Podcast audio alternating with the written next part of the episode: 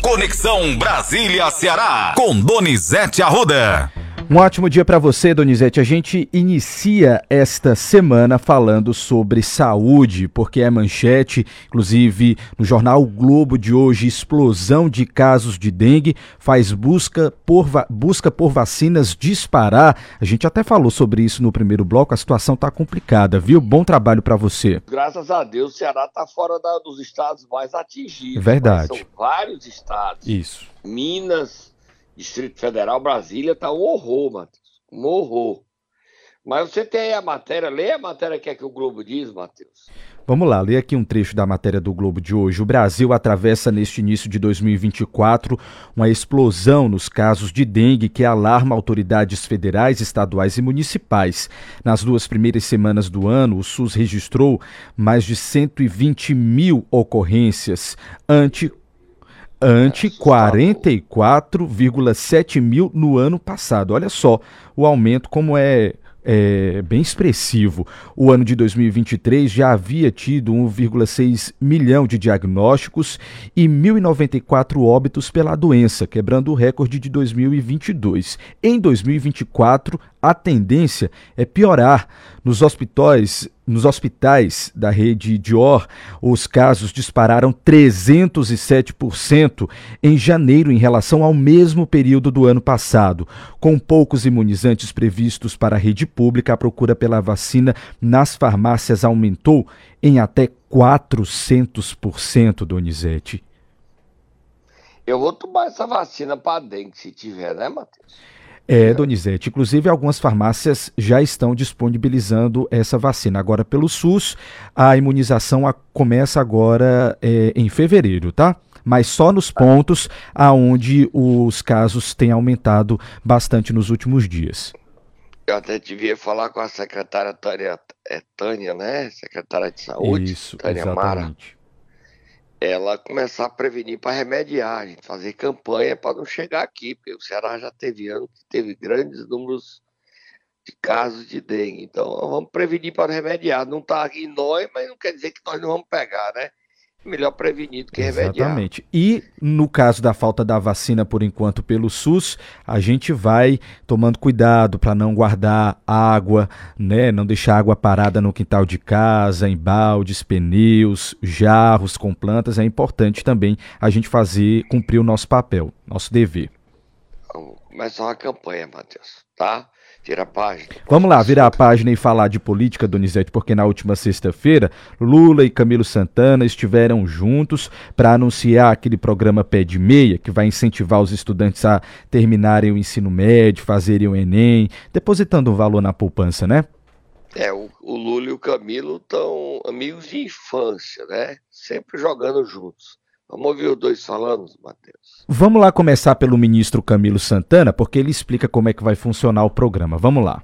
Que vai até maio, nós só tivemos cerca de 10 a 12% de adesão no primeiro mês, que foi dezembro. Portanto, é uma oportunidade para que o jovem possa voltar para a universidade, possa limpar o seu nome em relação. São 55,6 bilhões de reais de dívidas hoje de 1 milhão e 200 mil jovens. Tá aí, Donizete.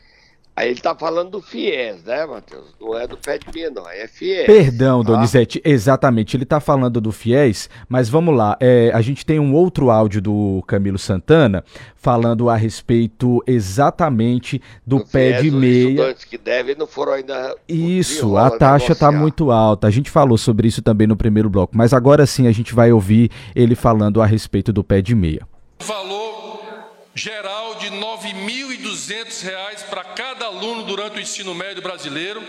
Serão 200 reais na matrícula, serão nove parcelas de 200 reais mensais, ou seja, serão 10 parcelas de 200 reais ao longo do ano e um depósito de mil reais ao final da conclusão de cada ano do ensino médio brasileiro. Ou seja, o que é que, quais são as condicionalidades para, para o jovem? Primeiro, precisa estar inscrito no CAD único. Nós vamos priorizar agora os jovens do Bolsa Família. Depois, que é em torno de 2 milhões e meio de, de jovens brasileiros. Depois, garantir a frequência em no mínimo 80% desse jovem vai ter que garantir a frequência ao longo do ano. E recebe os mil reais após a aprovação naquele ano letivo daquela série, daquele ano do ensino médio. Ele só vai poder sacar os 3 mil reais corrigidos no terceiro ano após a conclusão do ensino médio. Serão corrigidos os valores. E no último ano, no terceiro ano, nós estamos dando aí um adicional de 200 reais para quem fizer o exame do Enem. É uma forma de estimular o retorno dos jovens a fazer o Enem no Brasil. Agora sim, Donizete, está aí é muito dinheiro, né? Muita grana, Donizete. O estudante vai poder sacar aí quase 10 mil reais. É um dinheiro bom. Se souber guardar, ajuda a chegar à universidade, né? É um dinheiro. O, é obrigação sua ter que, se quiser ter futuro, fazer faculdade, estudar. Porque quem tem futuro é quem estuda. Os grandes é, vencedores da vida são vencedores que tiveram conhecimento. Quem tem conhecimento tem novas oportunidades. E aí é fundamental estudar e querer vencer. Já não é fácil vencer. Para quem tem oportunidade, para quem não tem, aí não tem chance nenhuma. Agora o governo está dando uma oportunidade. O Lula também fala sobre isso. Vamos ouvir, Matheus. Vamos lá. Está acontecendo um desastre da educação brasileira que nós precisamos dar um paradeiro se a gente pretende criar um país sabe, que coloca a educação como alvo principal das ações do governo. A ideia desse encontro é que o companheiro Camilo tenha um tempo. E vocês sabem que uma das razões pelas quais o Camilo não tomou posse como senador e foi convidado para ser ministro da Educação é porque é exatamente no estado do Ceará um estado que não é o mais rico do país, sabem que a gente tem tido os melhores bons exemplos de investimento na educação, desde o ensino fundamental até o ensino médio. É no Ceará que a gente tem grande parte dos alunos aprovados para entrar no ITA, por exemplo, em São José dos Campos. E por isso nós levamos o ITA para Fortaleza, quase que numa política de compensação e agradecimento ao investimento e ao sucesso que eles tiveram na educação nesses últimos tempos. E o companheiro Camilo tem feito um trabalho dedicado, eh, muita proposta, conversado com a sociedade brasileira, conversado com as organizações, para ver se a gente encontra um rumo, sabe, conversando com o prefeito e pactuando com o prefeito, conversando com o governador e pactuando com o governador. O que nós queremos é envolver numa cumplicidade educadora a sociedade brasileira. Tá aí, Donizete, reconhecendo. Virar página rapidinho para dar tempo. Quem voltou a fazer live fez com os três filhos, 01, 02, 03, Flávio Eduardo e Carlos Bolsonaro foi o ex-presidente Jair Bolsonaro e sacaneou o Lula. Bom sentido, né? Ironizou. Porque as lives do Lula deu mais, foi 140, 150 mil pessoas prestigiando. A de Bolsonaro teve 400 mil. Público expressivo. E ele falou sobre a questão das urnas eletrônicas. Elogiou o Maduro, dizendo que na Venezuela tem eleição por voto impresso, e ele ainda está com essa história, meu Deus do céu, dizendo que as urnas são fraudadas. E criticou também, é, porque os jovens foram estimulados, o TSE, que estimulou os jovens a votar. Ô, presidente, você não perdeu a eleição por causa de jovens, não, presidente. Perdeu a eleição porque você errou. Quem perde a eleição tem culpa. Mas o senhor ainda é muito forte e ele disse que vai lançar candidatos a prefeito na maioria dos 5.500 municípios brasileiros. Ele está vindo ao Ceará, Matheus, lançar a candidatura de André Fernandes. A propósito de André, vamos ouvir o Bolsonaro e em seguida você me cobra o que é que estão armando contra o André Fernandes. Ontem, o anúncio aqui do, do atual presidente, sem audiência, Lula abandona a live sem Amaral. O senhor tem alguma, alguma dica para dar para ele? Porque o conteúdo a gente sabe que ele não tem, né? Mas dá alguma dica para. Companheiro, valeu. João 832, companheiro. Tem que falar a verdade. Mentir não vai chegar a lugar nenhum. E conhecer a verdade, a verdade vos libertará. A verdade dói. é falar a verdade. E outra, falar do seu governo, não ficar criticando o Jair Bolsonaro.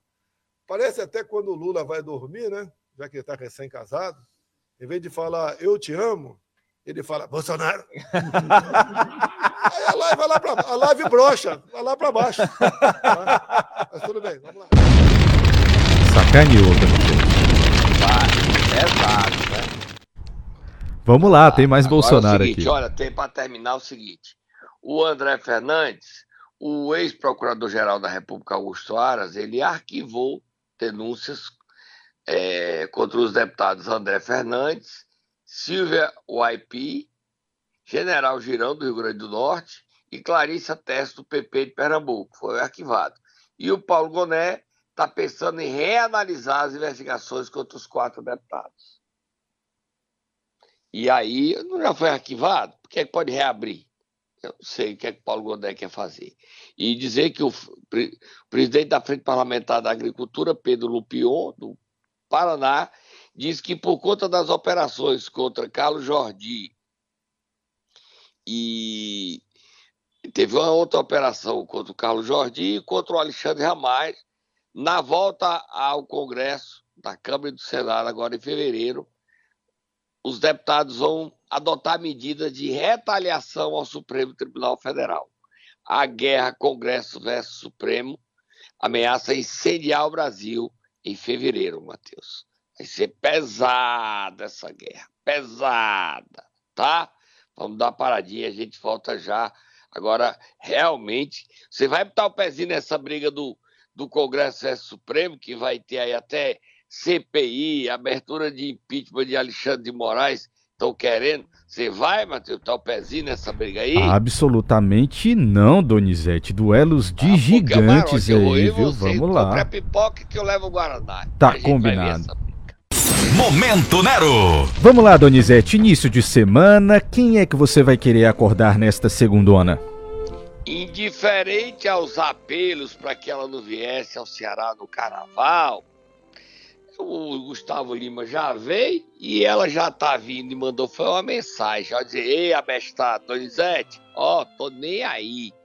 Nem eu, nem Bismarck Matos estamos nem aí. Eu vou ganhar meu dinheirinho, é mais de um milhão e você tá com inveja, abestado, como diria o Tiririca. Ivete Sangalo, vai, Tata, acorda ela.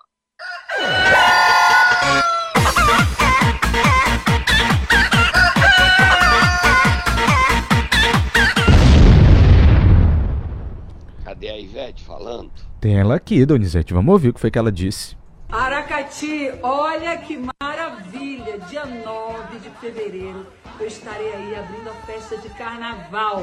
Vai ser um sonho, vai ser esse encontro especial falando de festa, folia, alegria, eu juntinho com vocês.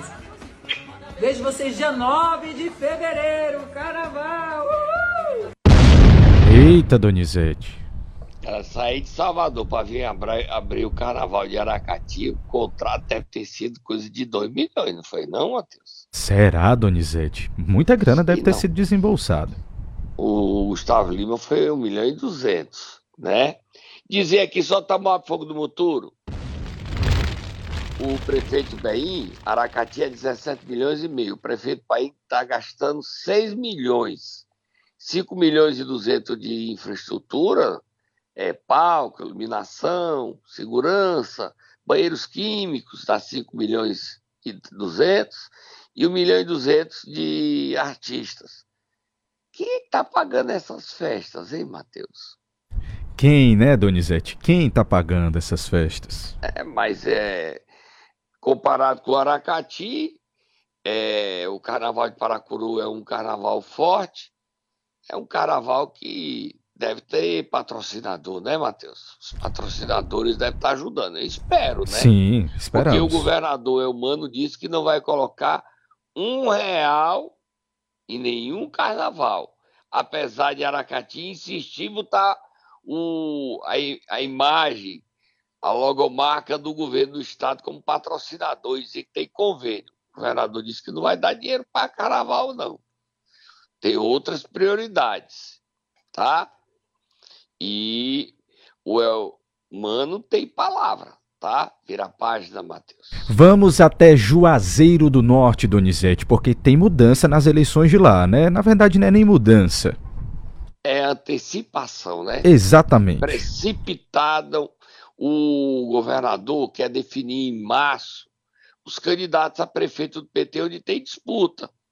Tipo, Fortaleza, tem Luiziane e Evandro, os dois estão disputando. Até março, ele quer anunciar se é Evandro. Hoje o nome mais forte é o do Evandro. A Loura quer prévias, mas o diretório pode definir o nome do Evandro. E lá em Juazeiro, a escolha do candidato é do PT, da base aliada. Semana passada nós falamos que o Davi do Raimundão se lançou e disse que é candidato, só desiste se tiver uma pesquisa mostrando que o candidato da base do Elmano tem mais votos que ele nas pesquisas de um grande instituto nacional. Neste domingo, o vice-prefeito de Juazeiro, Giovanni Sampaio, se antecipou e lançou a candidatura de Fernando Santana a prefeito de Juazeiro para enfrentar a reeleição.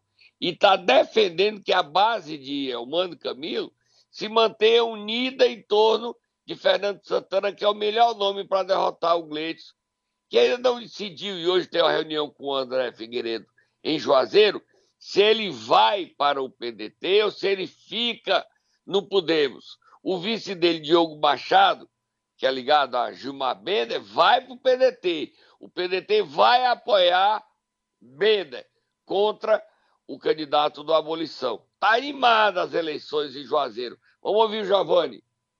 Aqui quem vos fala é Giovanni Sampaio, vice-prefeito de Juazeiro do Norte. Estamos aqui juntamente com uma decisão interna do PSB de Juazeiro em apoiar, em definitivo, a pré-candidatura a prefeito do deputado Fernando Santana, que é vice-presidente da Assembleia Legislativa do Estado do Ceará. Portanto, nós estamos prontos para a batalha, com muita tranquilidade, mas com muita consciência, escolhendo na base do governo o que existe de melhor para a disputa de 2024. Vamos sim com a pré-candidatura de Fernando Santana. Eita, Donizete.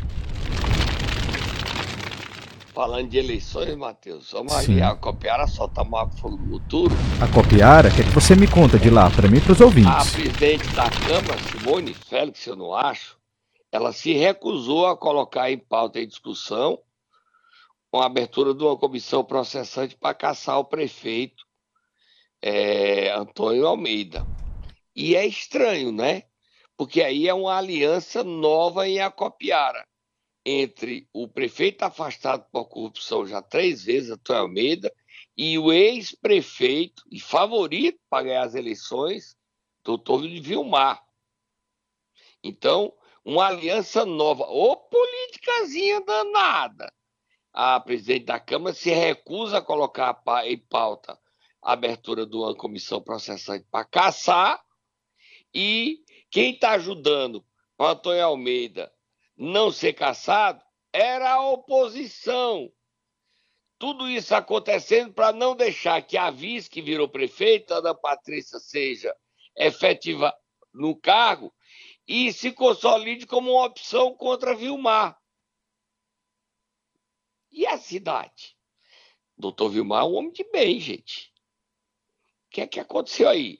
A, a presidente da Câmara é irmã dele. Doutor Vilmar, o senhor não tá, não pode estar tá aliado ao Antônio Almeida. Eu não acredito nisso. Você acredita, Matheus? Eu não acredito. Pois é, Donizete. O que é que está acontecendo?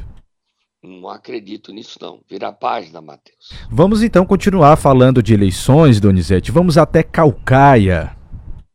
E pegou fogo no final de semana.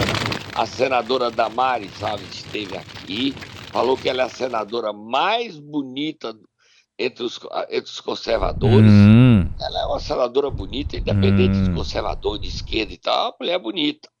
Para quem gosta do estilo dela de ser, ela agrada e nem de se discutir isso. Eu estou falando que ela falou, tá? O que eu sei é que é uma senadora de posições fortes, posições ela é, bate a mão na mesa e as pessoas param para ouvi-la e ela enfrenta. Ela não é de fugir de briga. é, esteve lá ela, na, num pré-lançamento da candidatura do Coronel Aginaldo, que é do PL. Quem estava lá também é a mulher do coronel, a deputada Carla Zambelli, que está enfrentando problemas aí com os atos antidemocráticos de 8 de janeiro, ameaçado o mandato dela. Estava lá também o deputado federal, doutor Jaziel, e os estaduais, o presidente do PL, o Carmelo Neto, e a doutora Silvana. Estavam todos lá e a Damares falou, né? Vamos ouvir o que, é que ela falou? Sim, ela... Sobre ela criticou aquilo que eu disse no primeiro bloco, que há uma perseguição contra os deputados bolsonaristas. Vamos ouvi-la. Pois é, ela gravou um vídeo ao final do evento e a gente pegou um trecho aqui para a gente exemplificar para os ouvintes como é que foi o clima então desse evento no final de semana. Vamos ouvir a senadora. Oi, gente, ó, acabando agora, quase 20 horas aqui em Calcaia, no Ceará.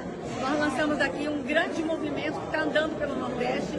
Nós vamos ocupar as cidades do Nordeste. O movimento conservador vai ocupar o lugar de poder e de decisão nas cidades. E hoje a gente veio aqui, eu, Carla Zambelli, o esposo de Carla Zambelli é aqui da cidade, deputados de, eh, estaduais, federais. Foi um momento espetacular. E Calcaia quer entrar na história como a cidade mais conservadora do Nordeste. Moro! Será, Donizete? Calcaia, cidade mais conservadora o, do Nordeste? Ela, o Aginaldo é candidato a prefeito de Calcaia, mas não é de Calcaia, não, né? Não. Não é de Calcaia, não. Ó, falando ainda de Calcaia, ele vai enfrentar lá o vice-prefeito, Deus e o Filho, sexta-feira, como não tem gabinete, foi para a praça, despachar com o povo, foi para a Praça Vicente Arroto. Você viu os vídeos? Vi sim, Opa. Donizete. Quase que eu não acreditava, mas era verdade, viu? O vice-prefeito atendeu ele na tá rua. Ele indo para a praça essa semana, ele talvez já vá a outra praça, ele vai despachar na praça com o povo. Quem também é candidato? O ex-prefeito Austin Góes quer se filiar ao PT para ser candidato, está animado. O Austin Góes virar petista, está animado.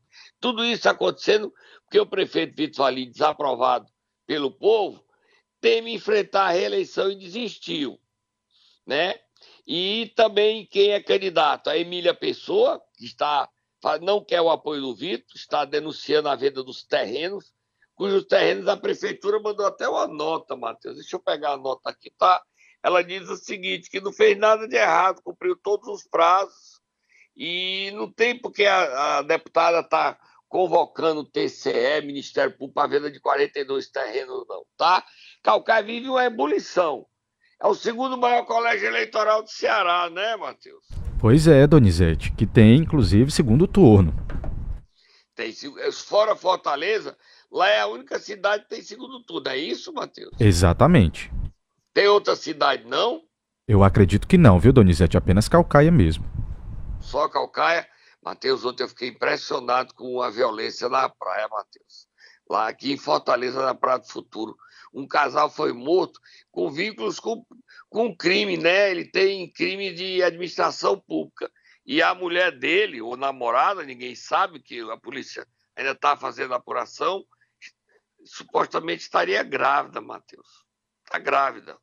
Exatamente. Vamos mudar o assunto terminar uma homenagem a gente merece, né, Matheus? Vamos homenagear quem, Matheus? Vamos uh, homenagear o pastor Gesser Góes, Donizete. Completou 64 anos de idade musiquinha de parabéns para ele. Vamos, vamos cantar a música de parabéns. Vamos também, nós também separamos aqui alguns trechos de uma homenagem que fizeram para ele com várias pessoas que gravaram, né, um depoimento, né? personalidades, Donizete. Jogadores de futebol, pastores, empresários, advogados. Mas primeiro música de feliz aniversário para o pastor José Góes, que é meu pai espiritual, Matheus. Vai lá.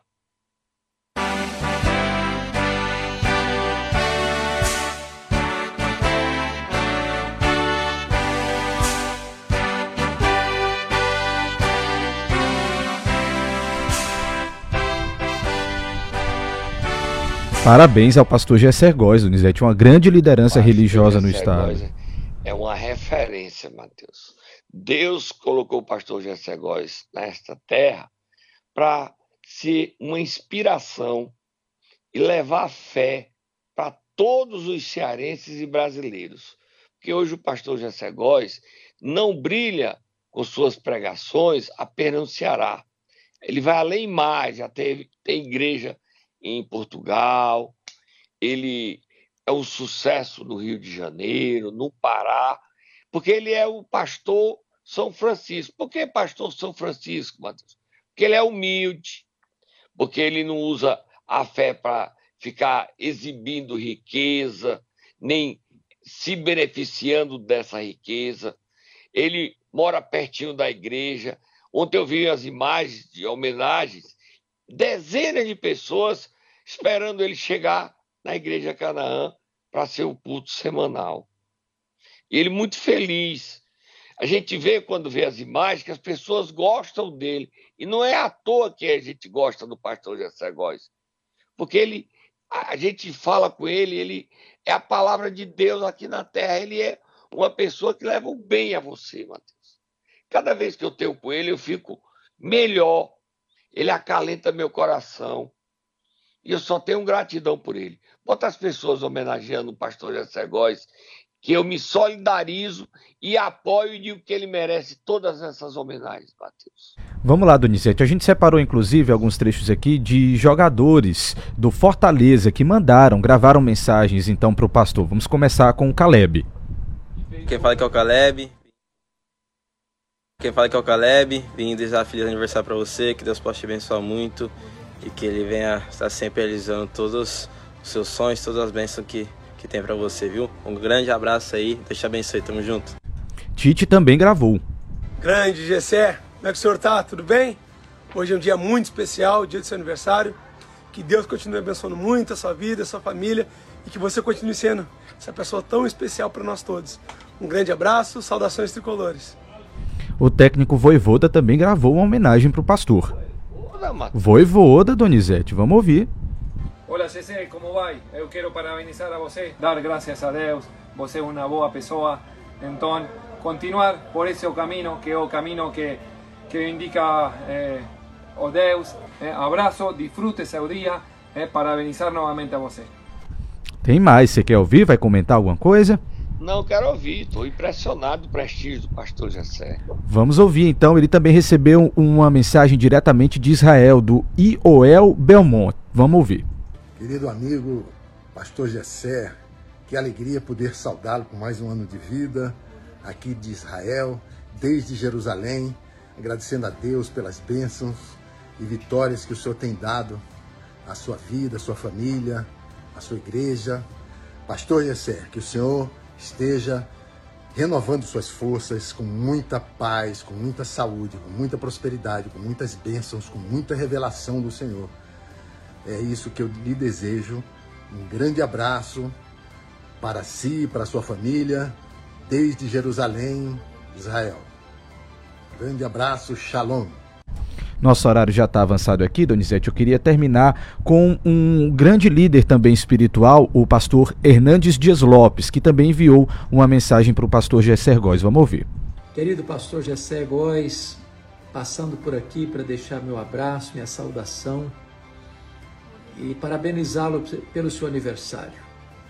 Declarar que você é uma bênção, sua vida é inspiradora, seu ministério é relevante você é um homem de Deus, um homem que Deus levantou em nossa geração para ser um atalaia, um pregador, um pastor de almas. Louva a Deus pela sua vida, pela sua amizade, pelo seu carinho. E a minha oração é que Deus lhe dê saúde, vigor, alegria, paz, sobretudo renovando a unção sobre a sua vida, para que o irmão continue prosseguindo, firme, resoluto, firme nesta linda jornada de pregar o Evangelho e pastorear as ovelhas de Cristo. Minha oração é que o melhor daquilo que o irmão tem experimentado até hoje sejam medidas mínimas do que Deus há de fazer em você, através de você, por você daqui para frente. Um grande abraço, meu carinho, meu respeito, minha admiração, minha gratidão a Deus pela sua vida. Tá aí. Essa homenagem, Mateus, é pequena diante de tudo que o pastor Jessé Góes faz de bem durante essa sua passagem por essa terra. Pastor, muita saúde, muita saúde. E que o senhor saiba que eu sou não apenas seu fã, eu continuo sendo o seu filho de coração.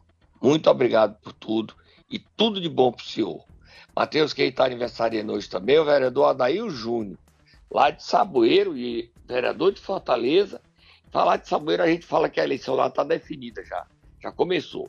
É o prefeito Marcondes Ferraz e o Totonho, os dois vão se enfrentar nas urnas. E o Adail Júnior, parabéns para ele. Dá tempo de botar música só um trechinho para o Adail Júnior, que é, faz uma confusão danada, mas ele é gente boa. Tá aí, parabéns então pro vereador Adail Júnior. Vamos lá, Donizete. embora, Matheus. Volta amanhã. Até amanhã.